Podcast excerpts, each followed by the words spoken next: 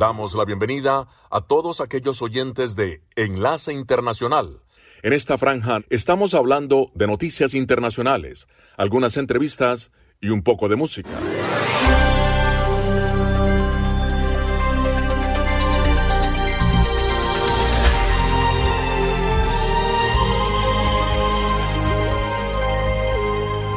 Resumen de noticias para hoy. El presidente Joe Biden abordaría hoy la crisis bancaria luego que el gobierno anunció medidas para apuntalar los depósitos y detener cualquier secuela financiera. Estados Unidos insta a los migrantes en la frontera sur a seguir los procedimientos de inmigración legal y solicitud de asilo luego de un incidente en Ciudad Juárez. Y Estados Unidos y México lucharán con un plan conjunto contra el contrabando de fentanilo. Hoy es lunes 13 de marzo de 2023. Soy Yoconda Tapia y junto a Héctor Contreras les damos la más cordial bienvenida.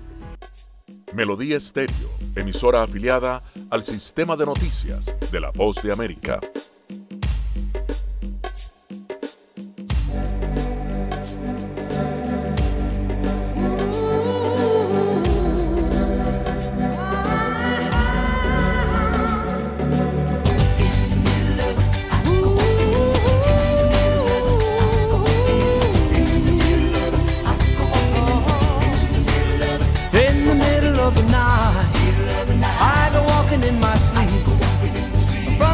was afraid.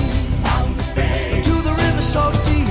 River so deep. I must be looking for something. Looking for something. Something sacred I lost. Sacred I.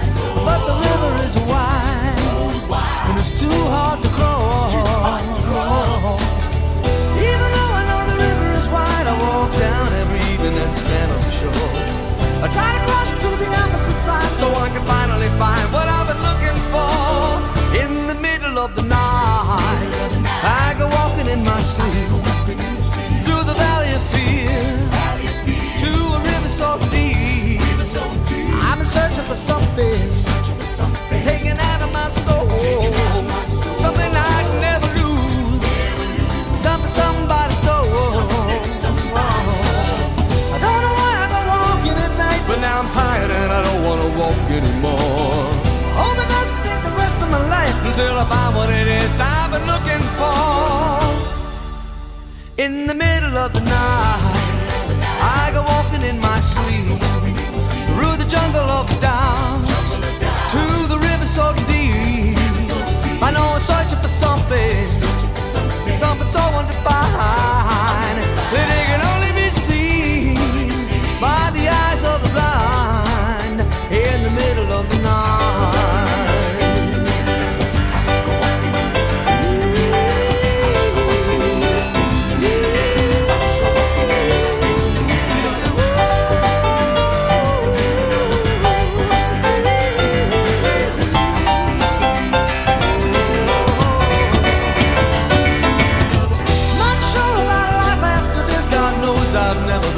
spiritual man.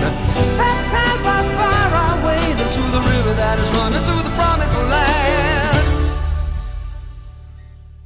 In the middle of the night, I go walking in my sleep through the desert of the truth to the river so deep. We all end in the ocean. We all start in the streams.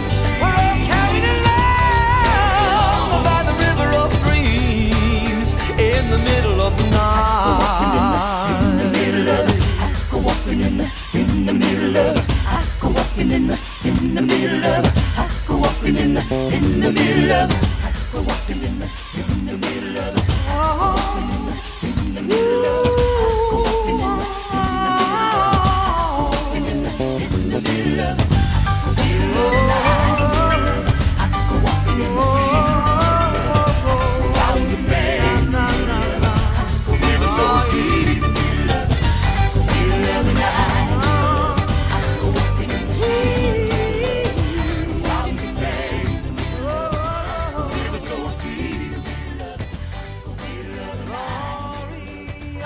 Estados Unidos y el Reino Unido trabajan para evitar una crisis de confianza en sus respectivos sistemas financieros luego de la quiebra del Silicon Valley Bank. Judith Martín Rodríguez con el informe. Tres días después del gran colapso bancario de Silicon Valley Bank, el mundo financiero continúa moviendo las fichas de un tablero que parece tambalearse. Y hoy el banco HSBC, con sede en Londres, anunció la adquisición de la filial británica del Silicon Valley Bank por una simbólica libra esterlina. La compra, facilitada por el gobierno del Reino Unido y el Banco de Inglaterra, supone un rescate a un prestamista clave para el sector tecnológico británico y se produjo en un momento extremadamente delicado en el que, de no haber intervenido, podrían haber desaparecido algunas de las empresas tecnológicas más estratégicas del Reino Unido, según afirmó el ministro de Finanzas británico Jeremy Hunt. Cuando tienes empresas muy jóvenes, empresas muy prometedoras también son frágiles.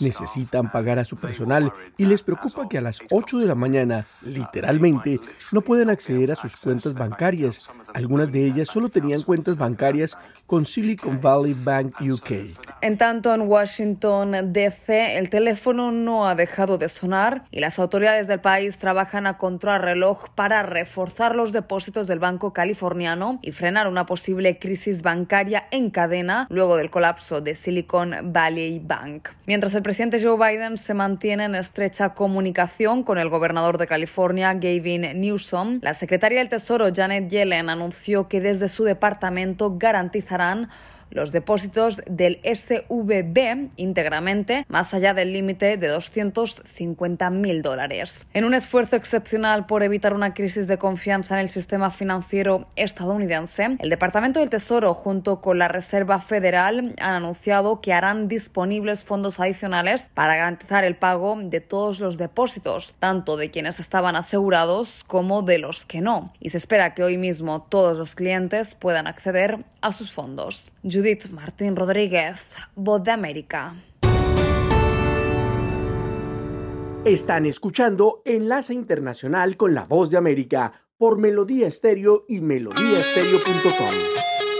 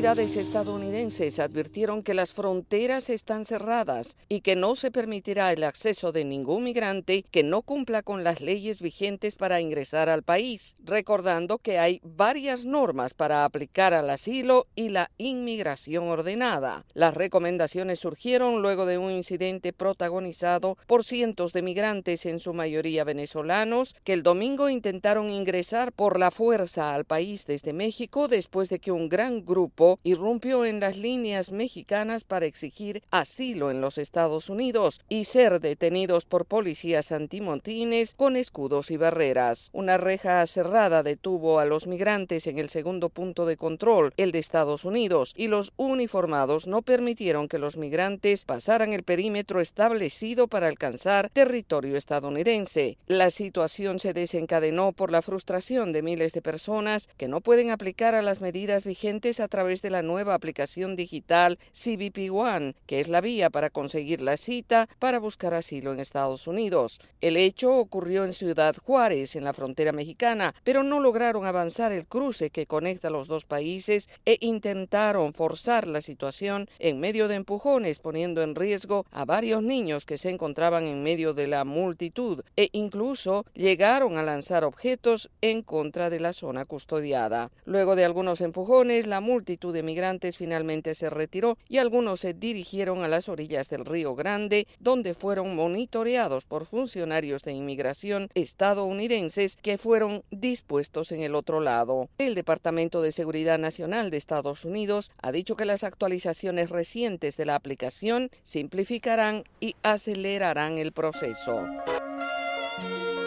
Enlace Internacional con la Música.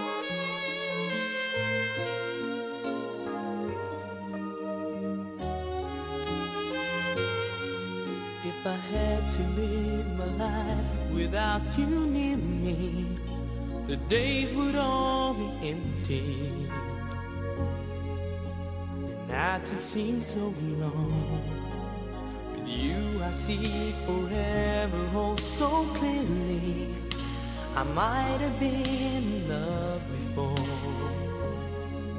but I never felt this strong. Our dreams are young and we both know they'll take us where we want to go.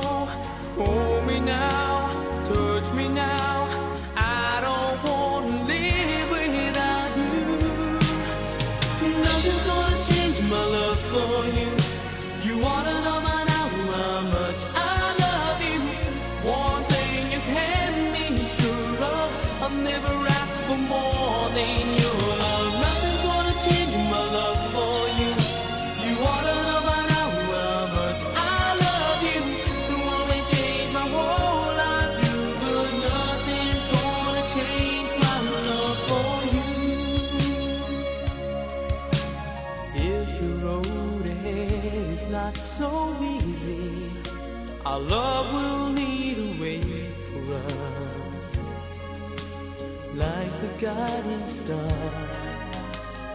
I'll be there for you if you should need me.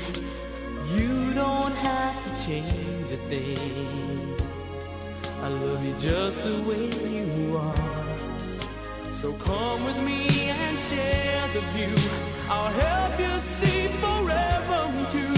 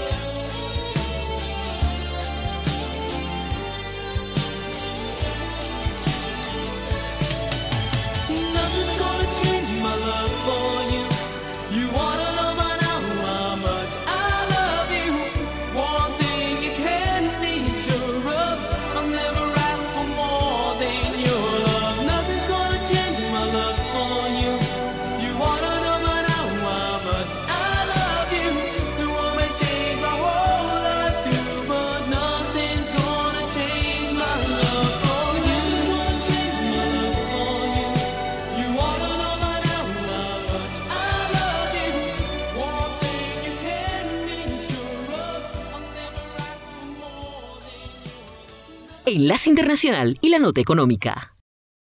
En otra información, el fabricante estadounidense de semiconductores Global Foundries en Malta, Nueva York, a tres horas en automóvil al norte de la ciudad de Nueva York, es un espacio de casi un millón de pies cuadrados dedicado a la fabricación de semiconductores en Estados Unidos y produce 400.000 obleas de 12 pulgadas al año. Cada oblea contiene entre 100 y 4.500 chips de semiconductores que se utilizan en todo, desde computadoras, teléfonos inteligentes y automóviles hasta la defensa nacional. El general Justin Weister explica. El chip semiconductor es realmente el cerebro del dispositivo y permite que ese dispositivo funcione y proporcione lógica. Estados Unidos inventó los microchips semiconductores, pero actualmente solo representa alrededor del 10% de la fabricación mundial, con más del 75% de la producción en el este de Asia. Las crecientes tensiones entre Estados Unidos y China y las amenazas de Beijing de ocupar Taiwán, un importante productor mundial de chips, pueden poner en riesgo las importaciones de semiconductores de Estados Unidos y esta situación ya se presentó cuando se produjo la escasez de microchips como resultado de la pandemia del COVID-19 y la industria automotriz fue la más afectada. Los expertos creen que la escasez se está aliviando, pero sigue afectando a los fabricantes de automóviles. El 9 de agosto de 1922, el presidente Joe Biden promulgó la Ley de Ciencia y Chips que proporciona 52 mil millones para promover la fabricación nacional de semiconductores y la investigación y el desarrollo junto con créditos fiscales. Desde la escasez, muchas empresas estadounidenses anunciaron cientos de miles de millones en inversión para la producción de semiconductores en Estados Unidos. Voice of America. VOA. Melodía Estéreo, emisora afiliada al sistema de noticias de la Voz de América.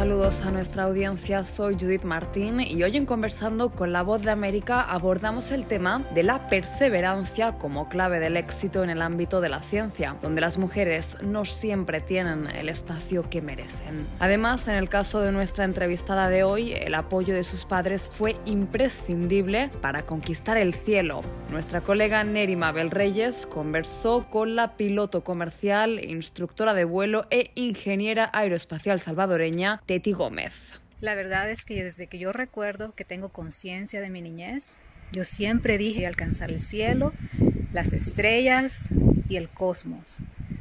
Y desde que tengo conciencia, yo expresé eso a mis papás y pues ellos en vez de hacerme algún eh, regaño o tomarlo como una broma, pues ellos me tomaron muy en serio desde mis cinco años y pues yo crecí pensando que yo podía lograr esas metas y ellos confiando en mí y construyendo mi autoestima desde muy pequeña, pues eso me ayudó a seguir ese camino que podía ser un poquito inalcanzable en nuestros países latinoamericanos, pero gracias a Dios y a la, a fuerza y la confianza que yo sentía en mi hogar, pues yo alcancé todos mis sueños. Y durante su estudio, ¿cómo fue el ambiente? ¿Hubo en algún momento, digamos, como acciones hostiles de parte de eh, los hombres que también estudiaban esa carrera? ¿Le tocó enfrentar este tipo de situaciones?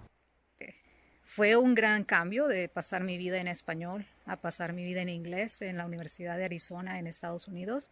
Alto nivel académico, las expectativas de de mi beca, pues me pedía que yo estuviera en el porcentaje superior. Y pues honestamente sí era una carga académica intensa, pesada, pero Dios se había encargado de ponerme a esas personas claves en mi camino y pues nunca me sentí sola. Nunca enfrenté ninguna situación hostil, al contrario, es como que en cada paso que yo daba en mi universidad, yo confiaba que Dios estaba conmigo y las personas que yo necesitaba ayuda se me iban poniendo enfrente. Y así iban pasando los años y no solo acumulé eh, conocimiento académico, pero mucho conocimiento cultural. Y eso fue uno de los grandes eh, regalos de la vida, de que mi network se empezó a expandir y que mis relaciones interpersonales iban a ser clave en mi futuro. Y finalmente, ingeniera, en cuanto al desempeño laboral, ¿ha tenido usted que enfrentar alguna intención de bloqueo o dificultades para poder avanzar en su crecimiento laboral? Pues eh, aún no he revelado mucho sobre cómo ha sido mi vida profesional después de que yo me gradué de ingeniera, pero algunas personas saben que he trabajado como ingeniera de diseño en el ambiente de aviación he trabajado como ingeniera de vuelos de prueba y luego pues ya con la edad eh, en puestos gerenciales de desarrollo de negocios y muchas industrias me han buscado. Es sorprendente cuando ellos ven a, a una salvadoreña, una latinoamericana que se desenvuelve en estos ámbitos tan técnicos y que no es lo usual. Y pues a mí, en vez de bloqueo, se me han abierto las puertas de manera monumental en cada país donde yo viajo, las personas me reciben con mucho amor, con mucho calor. Conocimiento intelectual es muy importante, pero a través de los años he tenido la bendición de desarrollar mis habilidades en el aspecto de relaciones interpersonales. Y eso para mí ha sido la clave de lo que me ha abierto las puertas en cada oportunidad, en cada meta que yo me propongo. Entonces ese es el mensaje para todos los que están escuchando, que es importante educarnos y edificar nuestro nivel intelectual, académico, pero también es muy importante practicar las habilidades interpersonales, abrirnos a conocer a nuevas personas, sus culturas, sus tradiciones y crear esos lazos, pero que de algunos se pueden convertir en amistades para toda la vida.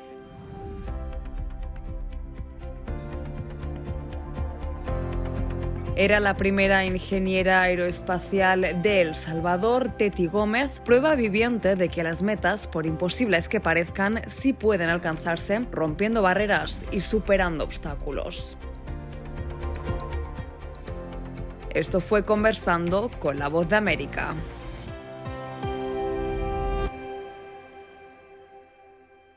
Escuchan Enlace Internacional con la voz de América por Melodía Estéreo y melodíaestéreo.com.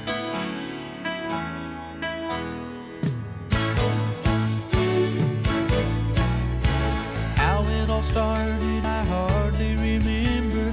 A casual walk through the park in the winter. All that I wanted was someone I could talk to. It had to be you. The wind was cold, we huddled together. Looking back, I should have known better. Wasn't it me who said I'll never fall for anyone?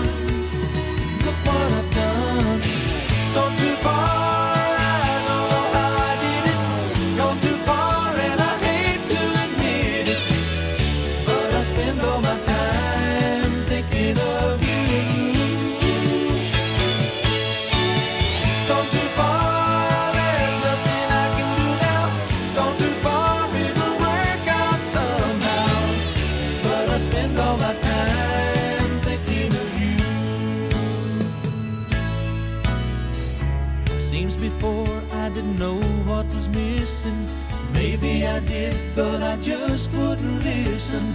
Wasn't it me who said I'll never fall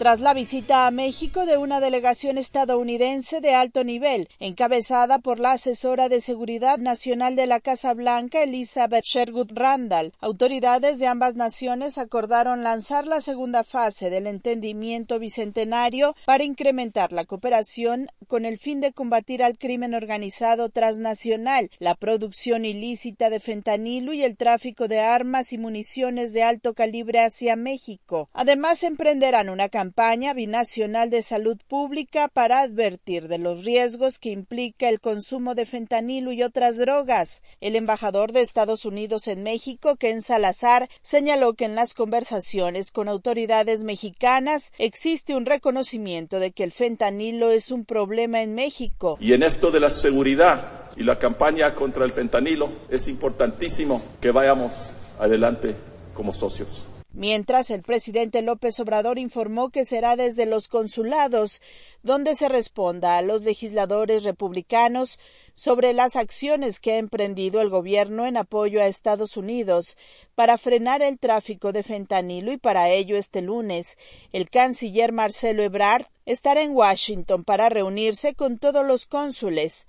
Esto luego de que algunos legisladores republicanos plantearan la necesidad de que Fuerzas Armadas estadounidenses intervengan en México para combatir a las bandas de narcotráfico. ¿Qué se creen estos mequetrefes? El tema resurgió a raíz del asesinato de dos de cuatro estadounidenses secuestrados en Matamoros, Tamaulipas. Sara Pablo, Voz de América, Ciudad de México. Las noticias continúan. Los altos costos de la atención médica en Estados Unidos llevan a miles de personas a buscar servicios de salud en otro país y México quiere mantenerse como uno de los principales destinos de turismo médico, aún pese al caso ocurrido en Tamaulipas. Vicente Calderón tiene el reporte. Miles de personas cruzan diariamente de Estados Unidos a México para ir de compras, para comer o divertirse. Estas chicas tienen además otro objetivo. Vinimos a, a un procedimiento médico y pues ya hemos venido anterior, nos sentimos a gusto. El turismo médico es una industria en todo México, no solo en las fronteras. Ha estado creciendo de forma increíble las, las, las diferentes alternativas que tiene el paciente o el viajero para mejorar su salud y mejorar su calidad de vida. Fue el motivo del viaje de cuatro estadounidenses de Carolina del Sur que cruzaron desde Brownsville a Matamoros, donde fueron atacados y dos de ellos asesinados. Una de las personas americanas venía a hacerse una cirugía de tipo estética a una de las clínicas en la frontera. También confirmaron la muerte de una mujer mexicana en el tiroteo. Numerosos extranjeros, principalmente estadounidenses, suelen acudir al dentista en México, otros buscan cirugías plásticas. Anualmente vienen más de 3 millones de personas a Baja California por turismo médico. Entre los principales atractivos está el costo,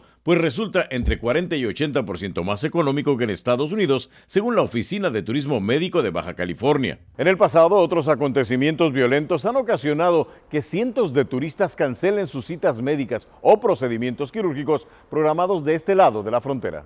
El delegado del Consejo Consultivo de Turismo Médico en Chihuahua lamentó la tragedia en Matamoros e insistió en que es un hecho aislado al que urge ponerle atención. No lo podemos controlar, pero sí podemos minimizar el riesgo que corren nuestros pacientes o nuestros visitantes. En eso parecen coincidir las turistas de Indiana. Me siento, um, how do you say safe?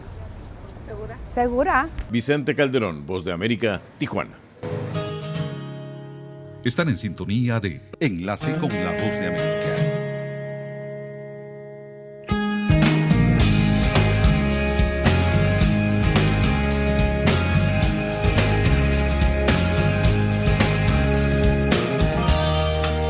She said it's cold outside and she hands me my raincoat.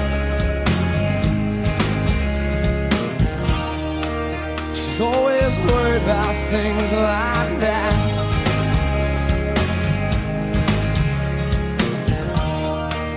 She said it's all gonna end and it might as well be my fault. And she only sleeps when it's raining.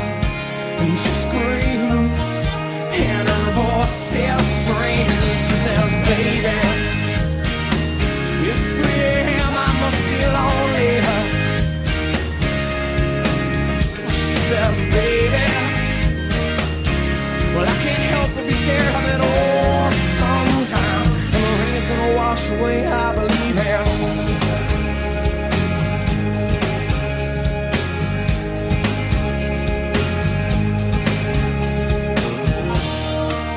She's got a little bit of something, God, it's better than nothing.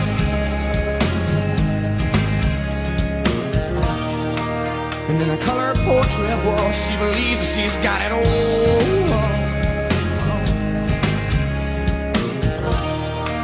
She swears the moon don't hang quite as high as it used to. And she only sleeps when it's raining. And she screams, and her voice is straining. She says, baby, when it's 3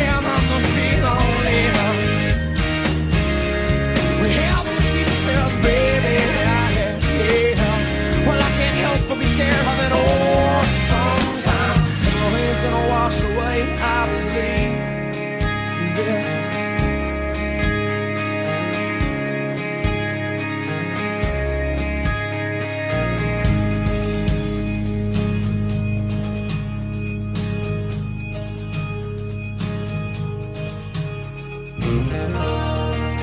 She believes that life is made up of all that she used to.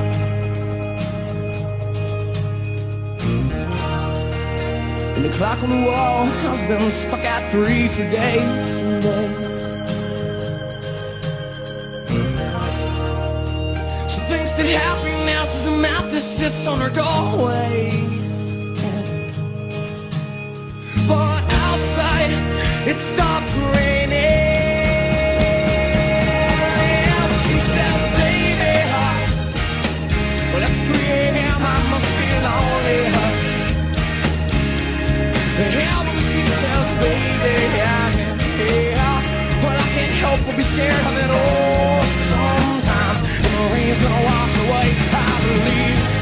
there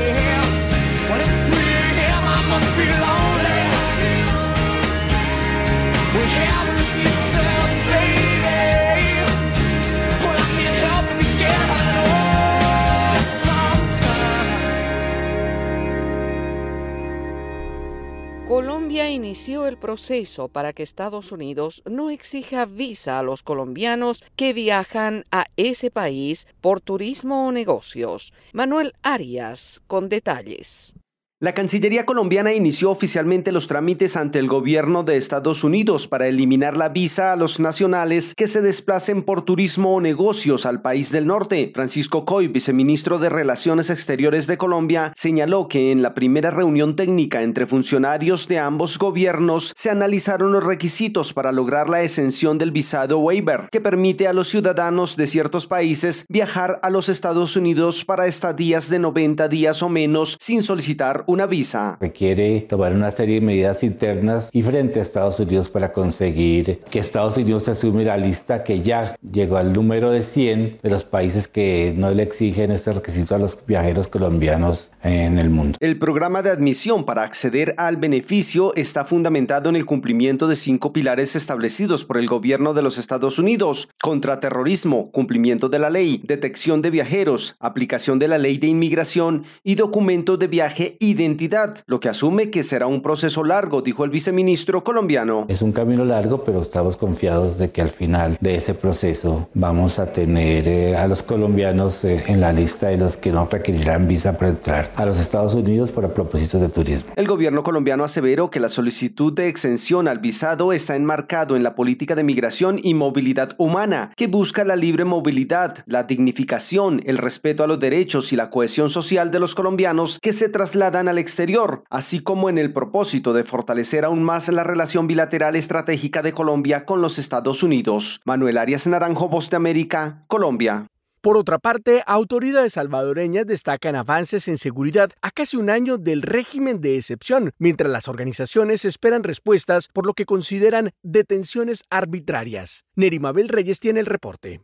En El Salvador este mes de marzo se cumple un año de la vigencia del régimen de excepción como herramienta para perseguir la criminalidad y las autoridades de seguridad pública destacan como avances la reducción de homicidios y las más de 65 mil detenciones realizadas durante la operatividad policial. El ministro de Seguridad Gustavo Villatoro defiende la medida y restó importancia a organizaciones como Amnistía Internacional y Human Rights Watch que han criticado la medida al considerar que se cometieron abusos en algunos procedimientos.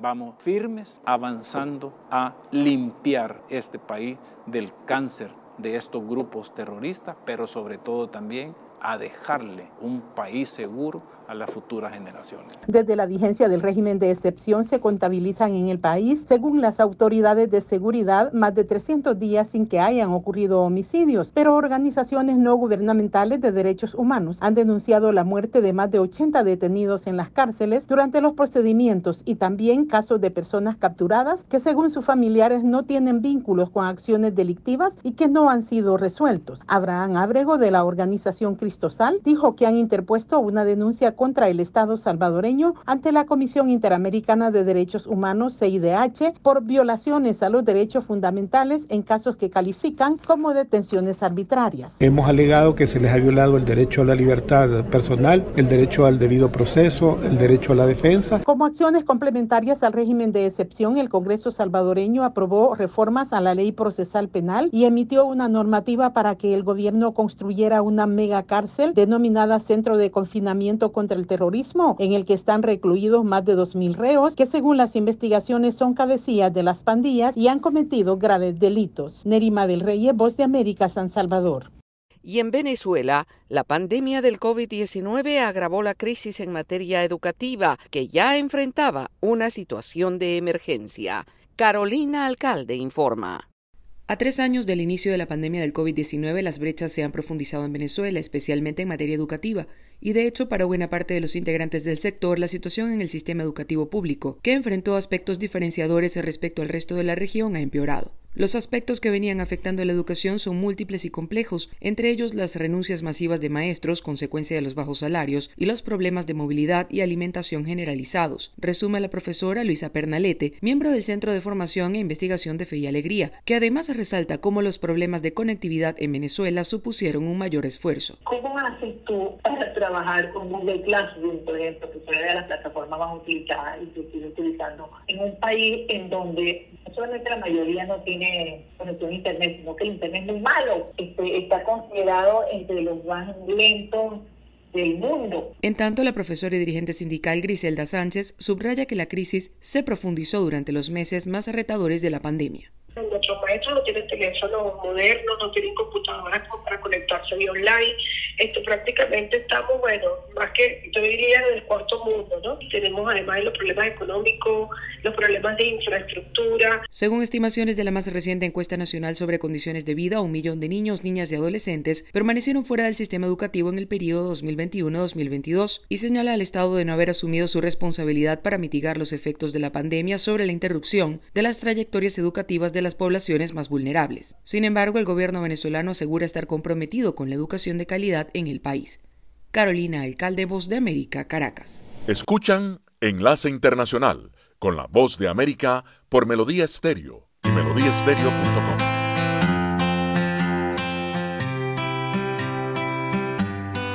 Some days I'm treading the water and feel like it's getting deep. Some nights I drown in the weight of the things that I think I need. Sometimes I feel incomplete, yeah. But you always say to me, say to me, oh, you say someday when we're older we'll be shining like we're gold, yeah,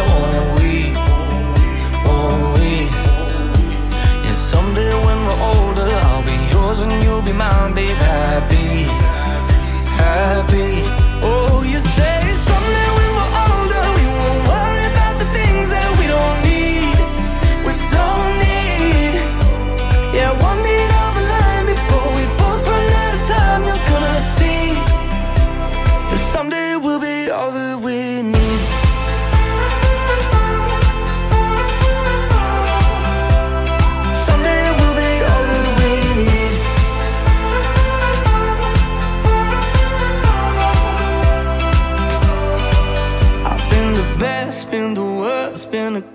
ghost in a crowded room. I took a chance, took a turn, took a dive, and it led to you. So many times that I wish we could be anywhere but here. So many times that I wish I could see what you see is so clear so clear.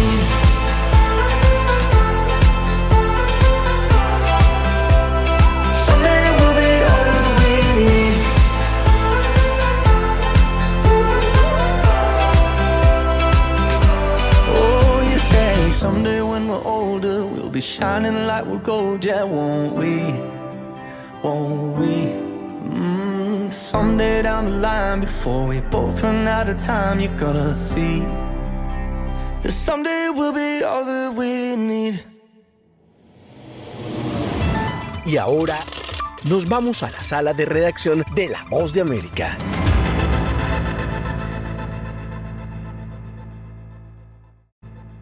Mientras tanto, el presidente de Chile, Gabriel Boric, inició el segundo año de su mandato con cambios en cinco de sus ministerios y con grandes desafíos en su gobierno luego del reciente rechazo de su reforma tributaria. Esta es una actualización de nuestra sala de redacción. Este fin de semana, Gabriel Boric cumplió su primer año en la presidencia chilena tras surgir como nuevo líder de la izquierda latinoamericana y consolidarse como el mandatario más joven en la historia de su país. No obstante, el segundo año de su mandato arranca con cambios estructurales en su gobierno, con el reemplazo de cinco de sus ministros luego de una de sus mayores derrotas en la Cámara de Diputados, que dijo no a su propuesta de reforma tributaria. Los nuevos ministros encabezan las carteras de Cancillería, Cultura, Obras Públicas, Ciencias y Deportes. Durante el anuncio de su segundo gran cambio de ministros, el presidente Boric reconoció abiertamente las dificultades que ha enfrentado su mandato en un cambio que también implica la llegada y salida de 15 subsecretarios. Hemos tenido dificultades, ¿quién podría negarlo? Pero les quiero decir a quienes nos siguen desde todos los rincones de nuestra patria que hoy miro el futuro con esperanza y optimismo. Un pequeño alivio en el dato de la inflación y un repunte en las encuestas ofrecen un poco de aire al mandatario. Sin embargo, el revés del plebiscito constitucional, el de la reforma tributaria la semana pasada, la inflación histórica de dos dígitos por primera vez en 30 años y la inseguridad marcan los grandes desafíos para los próximos tres años. Jessica López, la nueva ministra de Obras Públicas, destacó. Para que Chile pueda progresar de una mejor manera, así que vamos a poner toda nuestra experiencia y gestión en este objetivo. El presidente Boric encabeza una administración que enfrenta dificultades estructurales con un legislativo sin mayoría oficialista que complica la aprobación de su ambicioso programa social. Paralelamente sostiene algunas cifras alentadoras en materia financiera y se destaca en la escena internacional tras elevar su voz contra gobiernos considerados como dictatoriales. Sala de redacción, Voz de América. Están escuchando Enlace Internacional con la Voz de América por Melodía Estéreo y melodíaestéreo.com.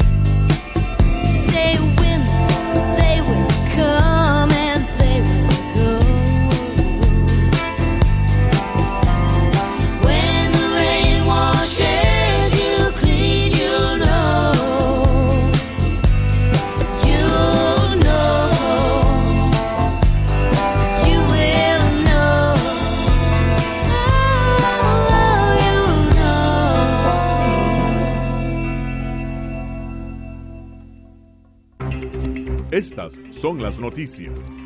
A tempranas horas de la mañana, acompañado por sus aliados políticos, el presidente... No coincide con la medida unilateral implementada por el gobierno de Estados Unidos. Que ya por precaución han recomendado no viajar a la zona estos son los corresponsales de la Voz de América.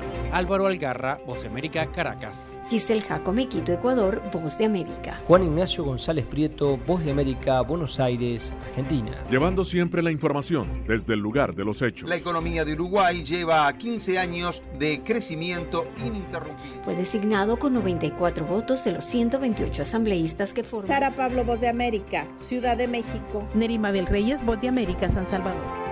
Enlace con la voz de América. Lunes a viernes, 7 de la noche, por Melodía Estéreo y en simultánea por melodíaestéreo.com.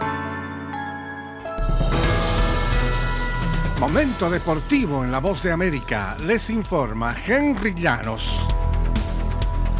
Joey Meneses conectó dos vuelas cercas, incluido uno crucial de tres carreras en el cuarto para liderar México a una victoria el domingo de 11-5 sobre Estados Unidos en el Clásico Mundial de Béisbol. En un estadio lleno, 47.534 personas llenaron el Chase Field, la mayoría para apoyar a México. Meneses hizo que el público se pusiera en pie en el primer inning con su primer cuadrangular que puso a México 2-0 arriba. Esos vítores se oyeron aún más en el último con el segundo, un potente batazo entre el jardín izquierdo y el central que remolcó a Randy a Rosarena y a Alex Verdugo y dejó la pizarra 7-1. El primer jonrón de Meneses fue ante el abridor Nick Martínez, que cargó con la derrota, y el segundo ante Brady Singer. El abridor de México, Patrick Sandoval, admitió una carrera en tres innings y se alzó con la victoria en este clásico. En otras acciones, Salvador Pérez sacudió un jonrón, conectó dos dobles, disparó un sencillo y totalizó cinco carreras impulsadas para que Venezuela se mantuviera invicta en el Clásico Mundial de Béisbol con una victoria 9-6 ante Puerto Rico ayer domingo. Una noche después de derrotar 5-1 a República Dominicana en su debut, los venezolanos desataron un ataque despiadado en las primeras dos entradas ante el abridor puertorriqueño José Berríos. Fabricaron cuatro anotaciones en la parte alta del primer acto, Pérez eh, produjo una carrera con un sencillo y Anthony Santander procedió con su segundo jonrón del torneo, un batazo de tres carreras que se fue por el jardín derecho. Pérez puso arriba a Venezuela 7-0 en el segundo con un cuadrangular de tres anotaciones ante el relevista Fernando Cruz. Henry Llanos, Voz de América. Hasta aquí, Enlace Internacional con la Voz de América. La cita es mañana, así que los esperamos. Les recordamos que pueden seguir la información de la Voz de América en www.boanoticias.com. Hasta la próxima. Enlace Internacional es una producción de cadena de noticias. Editores Jorge Pérez Castro y Gabriel Villarreal Ángel. Periodista Sala de Redacción de La Voz de América. Voiceover Gonzalo Abarca. Producción ejecutiva Jimmy Villarreal.